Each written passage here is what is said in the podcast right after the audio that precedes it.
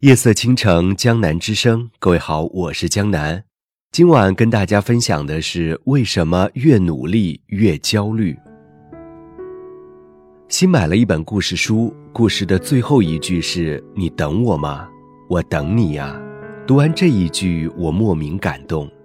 在大家都担心来不及的世界上，还有没有一个人愿意停下来等等你？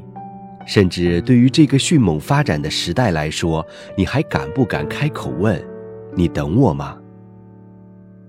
自从开通问答以后，我更清楚地知道了我的读者焦虑所在。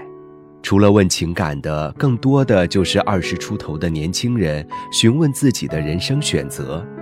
尽管是付费问答，有个姑娘还是连续问了三次。第一次问是否应该考研。第二次问是否应该从事自己喜欢但别人认为没前途的工作，第三次是问他应该留在北京还是回家乡。在他长篇累牍的焦虑背后，我看到的是一颗害怕来不及的心。本科毕业，二十二岁，未来的人生有许多机会，也会有很多的变化。但他显然特别担心现在的某个选择会让自己掉队落伍，影响一生。他不是孤立，无论是在我身边还是网络中，无论面对感情还是职业，许多人推崇的是年少成名。张爱玲的那句“成名需趁早”被反复演绎，变成了很多年轻人的人生信条。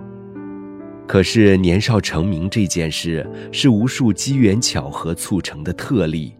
所谓机缘，一为机会，就是时机；二为缘分，就是运气。而努力是细水长流的改变，是由量变到质变，它可以让你变得更好，却绝不能保证年少成名。从年初开始努力工作的朋友，最近非常焦虑。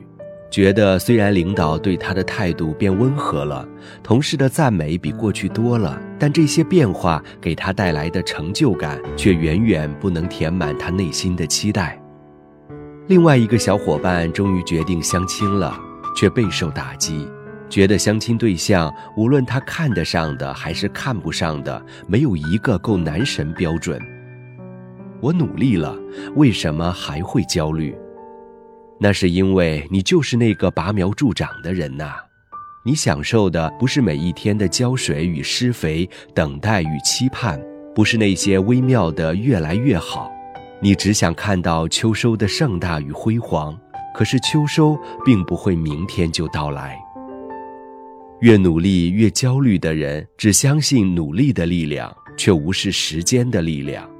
人生漫长，在起点与终点之间隔着很多份努力，我们总会懈怠，会迷路，会在上升的时候遇到下坡。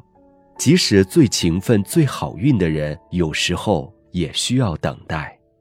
跑得快的等机遇的到来，跑得慢的等状态的回涌。无论你付出多少努力，结局都不是急出来的，而是等出来的。每当我对焦虑者说“给自己一点时间”，经常收到这样的回答：“我怕来不及了。”他们拼命向前跑，仿佛耳边有个声音大喊：“我不等你。”命运不会这样绝情，相反，它永远会在门与窗之间为你留一条生路。即使永远奔跑的人，他们的人生又何尝没有错过？他们错过了孩子的成长。错过了与父母的相处，错过了一场风景，错过了一次别离。不要急着问自己的第一桶金在哪里，可以共度一生的人在哪里？做想做的事，爱想爱的人，留在自己喜欢的城市。没有哪个决定会定格你的一生。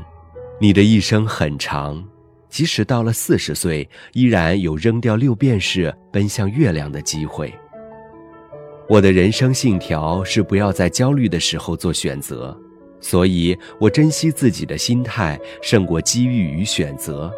如果不能平心静气地面对一个决定，我会选择等一等，等风来，等天晴。如果你经常焦虑，就很容易陷入每一个选择都出错的状态。选择是要时间去养育的，没有时间的养育，就像心急的种树人拔掉一棵种一棵，永远看不到结果的树。四季轮回，只有坚持几个秋天，才知道哪一棵树上能结果。你等我吗？我等你啊。若你以温柔之态如是对待生命的种种，命运必会以同样的态度对待正处于瓶颈或厌倦期的你。